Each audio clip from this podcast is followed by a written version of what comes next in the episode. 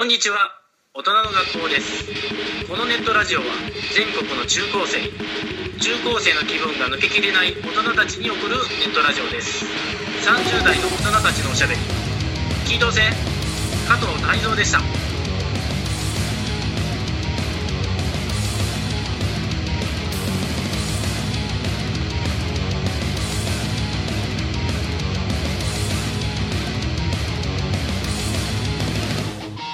すいません。はい、こんにちは。はい大人の学校です。 今回お送りするのは、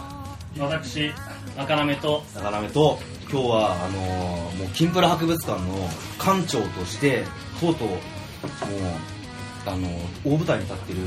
モンソンと、そしてこの人、一人いるんですよ、その人。はい、えー、っと、ゲストの木村です。そうですね。まあ、木村さん、初木の村さんの、来館者。そう、説明を私がしていいですかあもう説明しちゃってください。そう木村さんはあのー私がつい先日あの某イベントに行って、あのー仕事終わった後直行で電車に乗って行ったい夜のイベントでトークショーで、あのー最後にそのトークショーの主催者の人と飲めるみたいなイベントがああちょっと打ち上げ的な。打ち上げ的なのがあったんですけど、でその主催者の人ほっぽらかしてずっと2人で喋っていてあもう1人いて3人で途中からあのモンソンとすごい趣味が合うってことが分かってきて、もうその時木村さんがうね。ん、であのついあまりにもちょっとモンソンが嬉しかったんで「キンプラ博物館に来ませんか?」って言ったらもうそこの場で即答で「行きます」って言ってくれた上に木村さんの方から「6月9日はどうでしょうか?」ってもうちゃんと素晴らしいですね。一あのスケジュールまで組んでくれてあモンさんもうめちゃくちゃ喜んでですねもう今日はもうここにもう左右に酒があって 肉まんが肉まんもあるしああ肉まんとも食べ放題。ピザもあるし、はいであの今日は、まあ、校長はもちろん知ってるんですが木村さんに金プラの素晴らしさを語りたいと思ったのでちょっとあの段取りはモンソンがあああ、どのうぞ金プラをはい語るっていうことで、はいあの今、今収録してるのは、うん、もちろん、金プラ博物館。場所はあの千葉県我孫子市手賀沼のほとりにある金プラ博物館であるんですがあの今コールマンじゃないこれキャプテンスタックの大きなテーブルに 3人男おじさんが座って酒飲んでます金プラ博物館は、一応なんで、よ4畳半ぐらいですか、ここは。これは一応6畳あるんじゃないです6か、ね、畳ですか。うん、六で畳金プラ以外に邪魔なものが多くて、はいはい。まあ、木村さんのそうねですか左上に病ジャンがかかってる でモンソンの左手の方に金プラがいっぱいあるんですけどちょっとこれをねあの木村さんに説明しながらでいいでしょうかそうですね、金プラの、これは何ですかね、ガラスケース。ガラスケースあ、ちょっとその前に、一回いいですかあ何あのー、モンストンに僕から金プラのお土産2個目がです2個目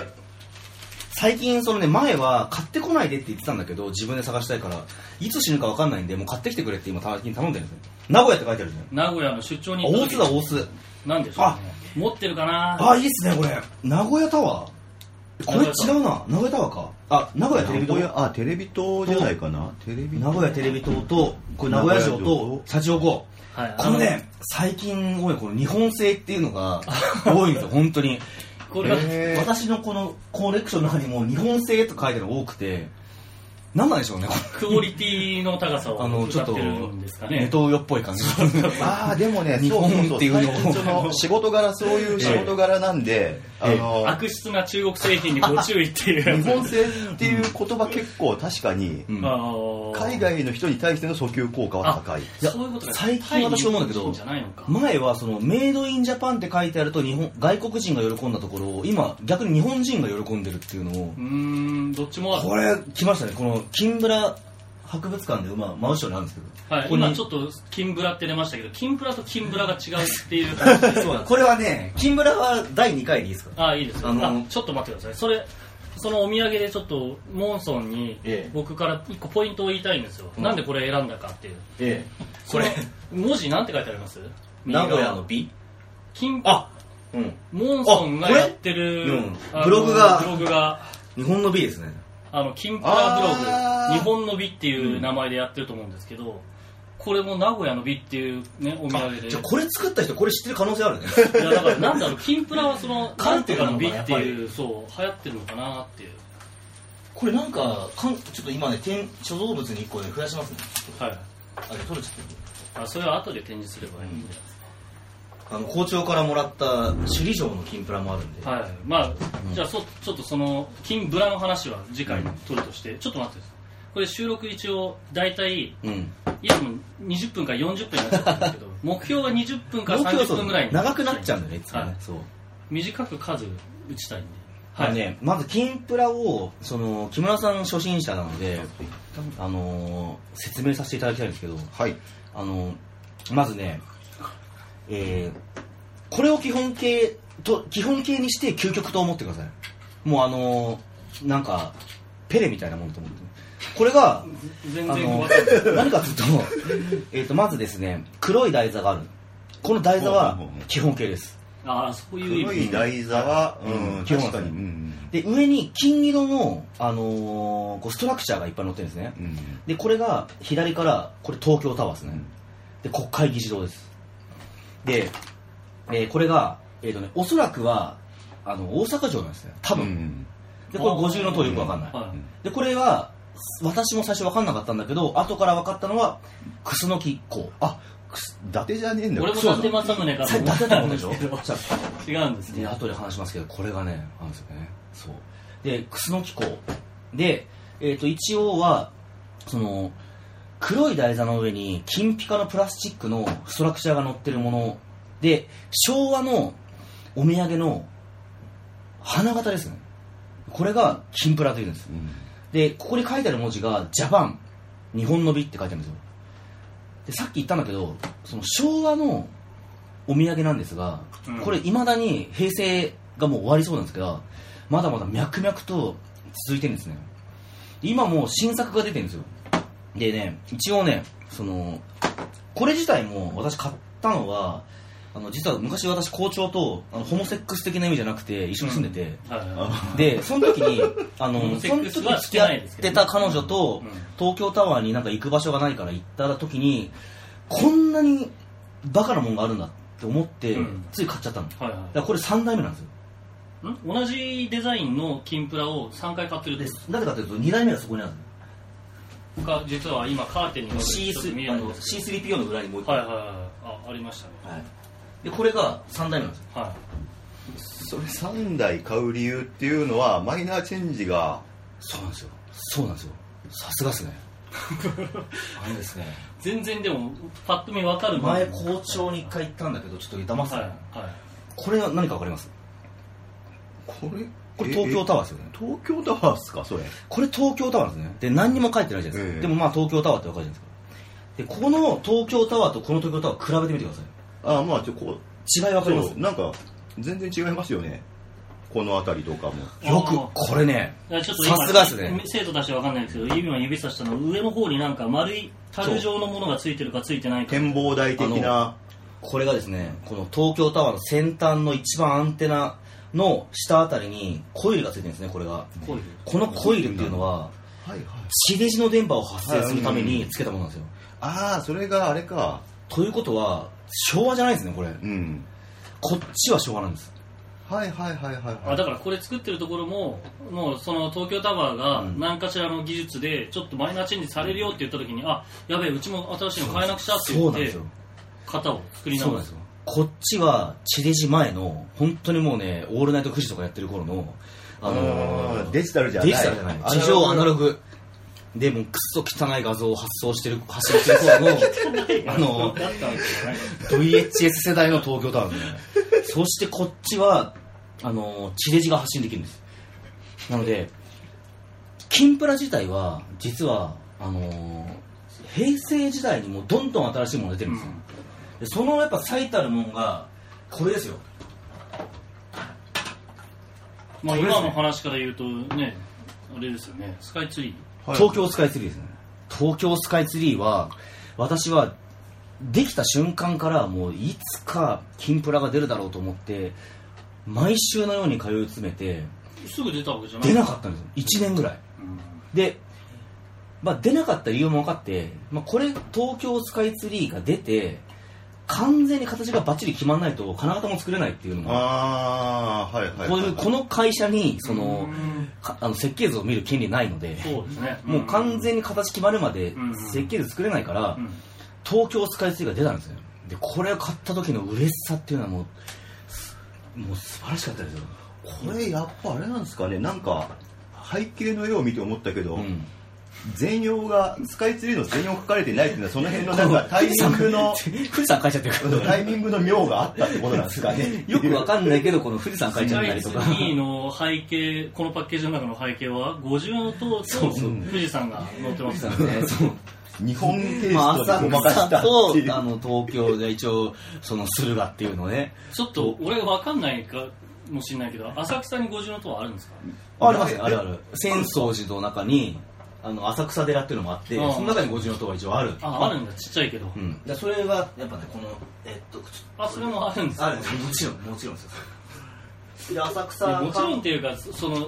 そのお城とかおお寺とかに、毎回、毎回っていうか、すべての場所にあるわけじゃないんじゃないかなってあ思のってる。一応この今ね皆さんはあの木村さんと校長は、はいそのわら私が集めたきんぷらを見てるのであこれはどこにでもあるんだろうと思うかもしれないですけど一応あの旅に出てきんぷらがある確率は10%ですねうん大体いや10%そうそうそう、うんそう思いましたよ。さっきないないって言って帰ってくる方が多いです、さっきその、まあ、モーソンがうんここを開設してから、僕も出張に行くたびにちょっとお土産を探すようにしてるんですけど、さっき見つけた名古屋の、うん名古屋の B のあ金名古屋の B うん、あれ見つけたのもお土産屋さん何個見行ったかなだから名古屋タワーって有名なタワーがあってえそこの下も探したんですけどそこのお土産屋さんにもなくてそうです名古屋タワーはねないのよね名名古古屋屋タタワーってテレビ塔そうのそう名古屋テレビ塔そうそうそうだからそこにもなくて、まあ、名古屋城は行かなかったんですけどただあの辺りにお土産屋さんとかあるので結構探したんだけどなかったんですよねそうなんですよあのね一つはやっぱりあのーこれを東京タワーの金プラっていうのがあったとしたら東京タワーが作ってないんですよねあああーなので東京タワーにあ東京タワーはもちろんあの、えー東の金プラのもう約束の地かななんでこれは誰が行っても買いますもう本当に東京観光に来るこれから来るね中国の方やあの韓国の方ですとかあのいろんな方々にもう見てほしいこの日本日本の美をで彦根城とかあのそういうところは彦根城ありますけどまあね、あの彦根城が作ってないんですよねだからやっぱ彦根城の中のたった一つのお土産屋さんにしかなかったりするんですうんでこれもそうなんですよねこれわかりますかこれは小田原城とかもう誰が知ってもし聞いても知ってるもう難攻不落の小田原城です が、これは小田原城にはう小田原城の中でもたった一つのお土産屋さんでしか売ってないんですうんそもそもお城の中ってお土産屋さんって1個ぐらいしかないんじゃないいでや、すだからお小田原城の場合は、あ、そこを言われるともうね、根幹が崩れちゃ う。あの、いかにもすごい自こ分ともをやなんかすごい何件も何件も並んでる中でここでしか買えませんっていう絵を今浮かべてたけどかこ大れは体大体そこのお土産屋さんには売ってるみたいにあの聞こえてきたんですけどえっ、とね、小田原の駅前に行っても、顔箱しか売ってないんで。ああそうですそでそううですすそうですそういうことはいこれは小田原城に金を払って入り、さらにみ三つぐらいあるお土産屋さんのうちの小田原城に入んない方のお土産屋さんでしか売ってないんですよ。はいはいまあなんとなく意味合いが変わってきました、わかりこまれしたはね、まあ確かに最寄り駅のなんかそのちょっとしたお土産屋さんとかだとないんですよ。ないんじゃないかっていでうちなみに神奈川これね小田原城は神奈川なんですけど神奈川は2つだけです鎌倉と小田原だけあ小田原城だけ鎌倉大仏と小田原なぜかそうなんですよこれはねえっ、と,き、えーとこれは一つもう論文書けるぐらいなんですが金プラ分布に関係するものでこの2つのうちえっ、と鎌倉でと小田原で一度金プラ文化は途絶えますうん、ああ東京から始まってっていう可能としたらってで、突然次に復活するのがあのここなんですよ浅草なんですん浅草どういうことですか浅草どっちの方面東京タワーなんだろう視点視点とそのなんかな分布の流れがどこどこスターあ大阪スタート大阪スタ大ー阪トそうなんですよあまずすいませんちょっといいですかえっとね、まずね、京都スタートなんですね。で収録する前にちらっと聞いたけど、やっぱりあの関西がうんその金プラの発祥なんではないかという。っていうかメーカーが多いと、金プラメーカーは。大阪から始まり、まあ、京都はね、死ぬほどあるんですね、本当に。で、えー次、名古屋なんですね、次は。い名古屋。そうですね、京都から西に行くと大阪、そう東に行くと名古屋行きますね。京都から来て、名古屋に来て、はいえー神奈川はたった2つだけ。はい。で、次、東京でめっちゃ増えるんですよね。そうでしょうで、ね。その次に、えーさっき見せた、えー一個そこにありますこれですねこれじゃないですか日光。うんうんうんとすると、あの、日本史なんですよ、つまりは。うんうん。金プラっていうのは。そうですね。京都で、はな、あの、えー日本の首都、京都から、えー大阪で、あの、大阪城がありますから、この辺に。豊臣秀吉がやってきて、はいはい。で、えー名古屋城は、あのーえーっと、ほら、名古屋城はああるんですよ。名古屋城ありますね。名古屋城はね、ありすぎて困るぐらいある。ああ、やっぱ金の車掌庫があるから、やっぱり金プラになんか、名古屋城から、これ、犬山城もあるんですね、ちなみに。おおうん稲そ山して城っていうのは大人の学校の別のね、先生も行ってます。地元が地元があります。そして、あの、東京に来て、で、日光はもちろんその、家康様の、あの、んお墓があるじゃないですか。で、金プラを見ると日本史がすごいわかるんですよ。で、最終地点はここです。どこに会ま議た場戻ってくるかそう。 最終地点ってどういう意味でこれはね、歴史の最今終モンストンが持ってるのは、東京の、ただ単に黒い台座の上に、そう国会議事堂が載ってる。あのこれこれすごいすごいですね東 京なんだこれっていうそのそう俺東京駅かと思ったけど、国会議事堂なんだ。これのすごいところは、まず、この、これ見てください、これ。国会議事堂ですよね。はい今、モンストン持ってるの黒い台の上に、国会議事堂がポンと乗ってるんですよね。はこれ観光地でも何でもないし、は営利的なものでも何でもないしあの国会議事堂なんですよポンとでもこれ国会議事堂のお土産コーナーで今も売られてますい、えど国会議事堂の中にお宮コーナーなんてああるんるんでですよ、すへえあの、えっと、キオスクぐらいの大きああさなんか国会グッズがなんかそういうふうななんかあるんですよねででその中でも相当これはあの追いやられてるんですがこれちなみに校長おいくらで買いますか軽っこれは軽いな金プラの中でもあのなんていうのダイキャスト製とそうこれ本当にプラの超軽いですよこれこれ本当あれですよね誰からも何の感情を持たれていないっていうか 寂しい愛されていない感じがあのモンソンはこれ好きなんですよねこれいやだから逆にそう下手に手のかかってるものよりなんかすごい変な味わいをなぜ感じかるフィットすることで、その犬山城になぜちかなフみィッにトする。これは僕で、これはあの、 1000円じゃないかな校長は1000円と言ったんですけど、これはちなみに250円です。え、あ、だからスーパードライと同じぐらいの値 段ビール1本と同じぐらいまのあ、値段。誰からも愛されてないっていうか誰からも期待もされて金ないプラのいでいところ、まだ1個目は日本史が分かるってことなんですねは。い2個目は安いんですよ。うん、あでもそこれれ安いのもあれば250って円いうで、えっとね、これがね、高いんですよ。日本の美は、これは800円します。え800円そう、高いですよね。いやいや安いから。 なんか意外と 安いこれもね、250円ですね。これ250円です。この東京タワー。地デジなし。あそうそもそもそのなんだ金プラのうん相場感っていうのが、明らかにその素材によ って値段が変わってくると桁が一つ変わる感じはあるなっていうのはあったけどあのボトムの方の値段そうをですよよく知らなかったけど250からスタートぐらいそのう感でじすね。で、この、えっとね、鎌倉大仏くんは、これケース付きなんですが、これは200円ですね。それもなんかプラなんですかプラですねダイキャストじゃこれはない、え一番重いやつっていうのはこれ一番高いや。あ、重いのは、あ、重量的一番重いのは、これ、金プラというにはちょっと怪しいんだけどあ、ー一応、その、えっとですね、皇居の中で売ってる、楠木公の、あの、像。うんでこれ江戸城ですね江戸城と楠木港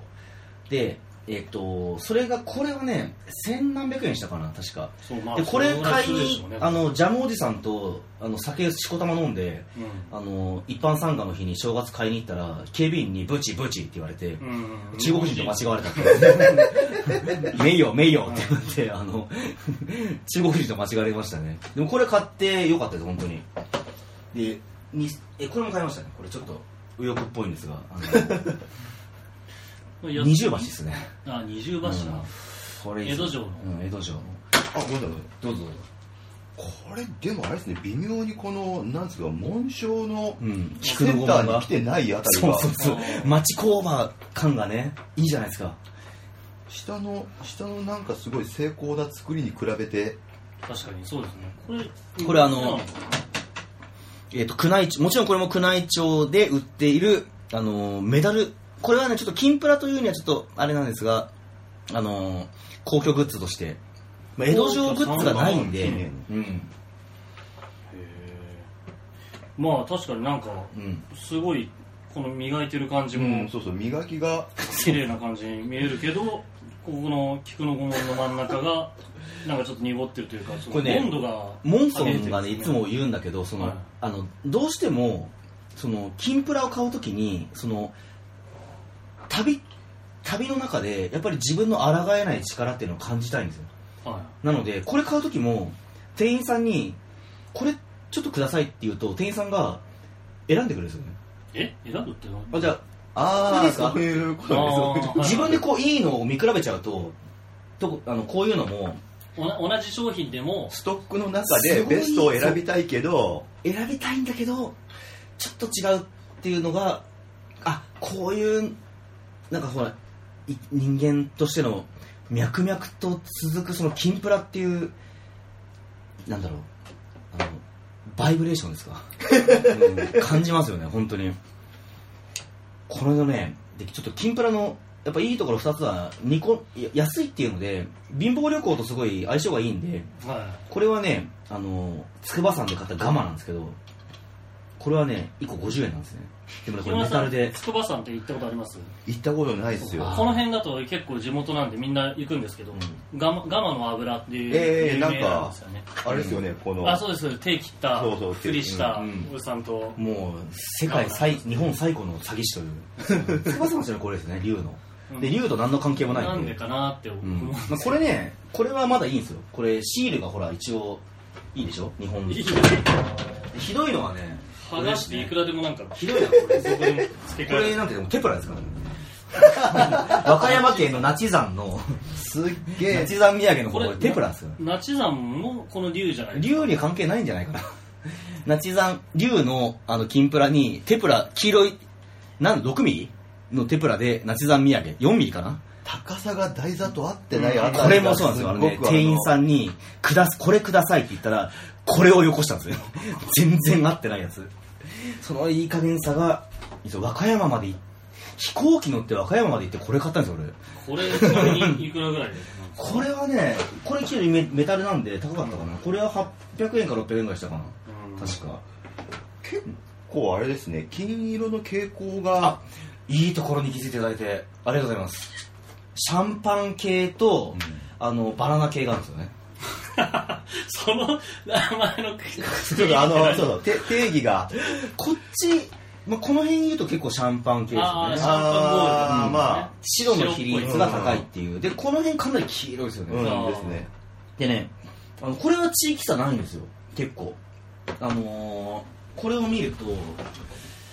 あ同じ地域でも2色まあ色このが辺違うはちょっと分かりづらいかなこれち同じ奈良ですが違いあまーす、そうですねでちなみ左にこれ分のかって方くださがいいや同じ奈良ですが全然デザインが違いますうんですよねこのこうすると違いがすごいよくわかるでもこれって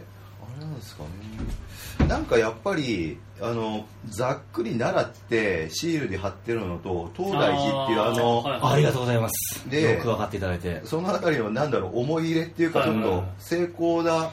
手間手間のかけ具合がちょっと変わってきてるありがとうございますこれはですねえー今あの木村さんにあの大仏を2個持ってもらったんですねまあめったに大仏2個持つ人いないと思うんですけどおあし肉まんに肉まんに奈良の東大寺の大仏がえっ、と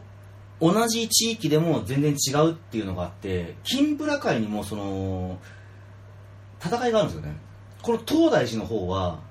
本当に東大寺言ってるんですうん東大寺の中であはいあそうなんだでこの奈良は東大寺からかなり出た方の奈良公園に行く参道で売ってる方なんですね、うん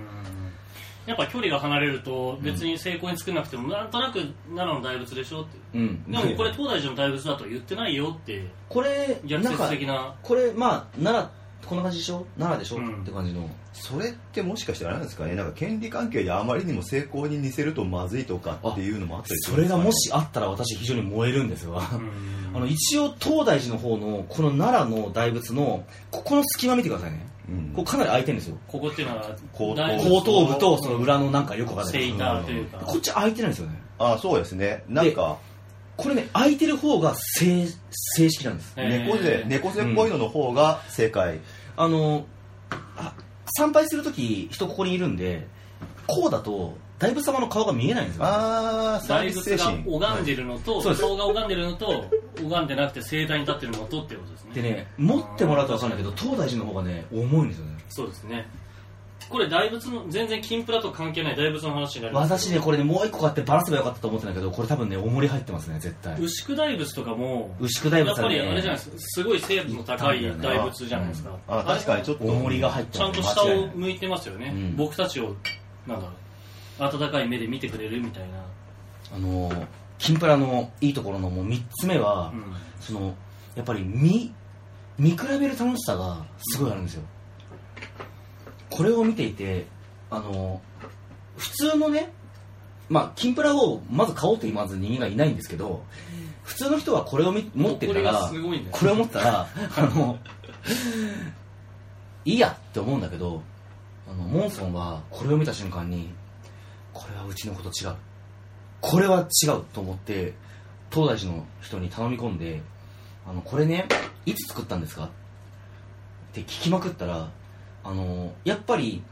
これとこれはあのいわゆるその奈良のパチモンパチモンじゃないんだけど、うんあの参道で売ってる方と東大寺で売ってる方はこれ作ってる人も作った年代も全てが違うんですねだから我々からしたら同じに見えるものが全然違うんですようん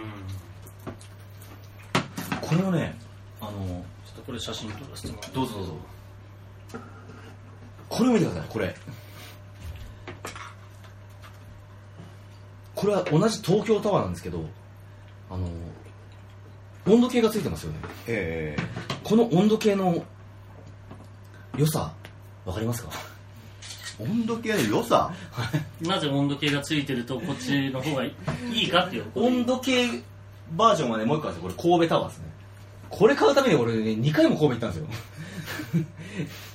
千葉県から神戸タワーは僕はあんまあそうかあの出身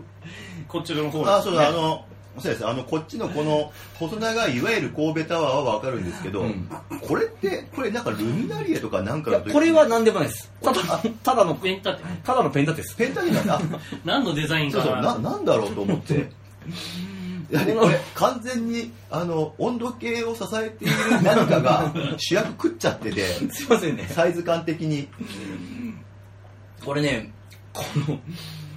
楽しさってさあの私はね金プラ博物館の館長なのでもうこういうさただの浅草を見てるだけで楽しいんだけど一般人はこれ見ても楽しくないじゃないですかまあ楽しくなかったら買わないんでしょう けどねただきこの温度計があることだけでめっちゃ楽しくなってこないですあ今日は20度だとそかう家出る前にお母さんがこれ見てねえちょっと校長今日さ暑いから気をつけてねとか なんだもう彼女彼女が、ね、今日さ昨日とより5度も低いよとか言ってくれた ら嬉しいでしょやっぱり別の価値観を作り出すためのアイテムいや前ね一回ブログにも書いたんだけどあのこれをねあのあ黒電話は今ないんだこうね昔で言うとうんうんここに電話があって、これおおでですね、神戸を。で、ペンを刺しておいて、で、中学生ですよ、私は。で、もうすごいドキドキして、だから、親がいないのに電話がかかってきて、やべえと思って、もう中学生だから取んなきゃと思って取るじゃないですか。で、もしもしって言うと、あ、兵庫のおじさんからだって、もしもし、あの、モンソンか今お父さんいんのかいない。ちょ、ごめん、いません。って言ったら、もう切りたいです、すぐ。けど、なんか、要件あったら伝えますよ。とか言ったら、ここからペンを取って、こう書く。あじゃあ来週の何日に、あのじゃあ芋が届くから、あの、取って、あ、わかりました。って言った後に、気まずい沈黙があっても、今ね、千葉は22度ですよ。兵庫はどうですかって言うと、お千葉は今晴れてんのか、こっち雨だよ。とか言って、お前も大きくなったな、今度小遣いやるぞ。とか、そういう、キンプラっていうのは SNS なんですよね。コミュニケーションが。電話してる相手のおじさんの、ん家の黒電話の隣にもキンプラが置いてああそうそうそうっそてうこんだけついてるだだそうおじさんの方にはこれが神戸があってあこっちの千葉の方には この東京タワーがあって東京タワーは今ねあ今ね22度ですよでえっ、とね歌詞で言うととかねうん俺歌詞分かってるのすげえな摂氏じゃないんだみたいなでっていう楽しさもそうできますできるねだからこできうますキンプラは実用性があるんですね、はいはいはい見比べてもすごい楽しいですよ本当にこのほらテーブル見てくださいよこのワクワクしていませんよこ のキンプラだらけのテーブル まあ日本日本が本当に、うん日本の全てが目の前にあるっていうそうでこれもね好きなんですよ私はねこれ京都タワーですねこれ本当に素敵なんですよね これ京都の作り出したもう芸術品の一つですよサウナかなんか入ってる、んお風呂でした ああっけそうお風呂ですね近くかなんかにありますよね、京都タワーいいところはねその京都タワー東京タワーなんかは全然その歴史的じゃないんですよね建造物がこの辺タワー系、うんタワー系は全然、まあす、あのこれもですよねスカイツリーもただ何でも金パラにしてみようっていう輩がどっかいるっていうはいはいはいそうですそうそろそろちょっとこの回し、うん締めたいなと思っいてやすいませんねあの、はい30分喋っちゃってまとまりがなくて申し訳ないんですがあのキンプラをあの紹介させていただいて皆さんも絶対キンプラを探して不幸になった人は一人もいませ んだから絶対探してみてください本気で木村さんなんか最後にあのとりあえずこの1回目の金プラの説明聞いて、まあ、どうどうでしたかねっていうまあまだネガティブな反応でも構いませ んのでいやあのあれですねあの結構深い話っすねいろいろとっていう人生かけてるんであのなぜ人生をかけ始めたかっていうところに結構自分的に次は回話させてもらっていいですかあの興味を持ち始めているっていうふうな感じですかね、あじゃあじ次回はそのそう話ですさねせてもらっていいですか、はい、多分聞いてる生徒たちも同じ木村さんと同じよう にあ多分思ったことこんなもの集めてをはい思いましたので、じゃあまた来週という、どうもすいませんはい、はいじゃあまたまだ続きますんでねすいませんね、はい、ありがとうございましたありがとうございました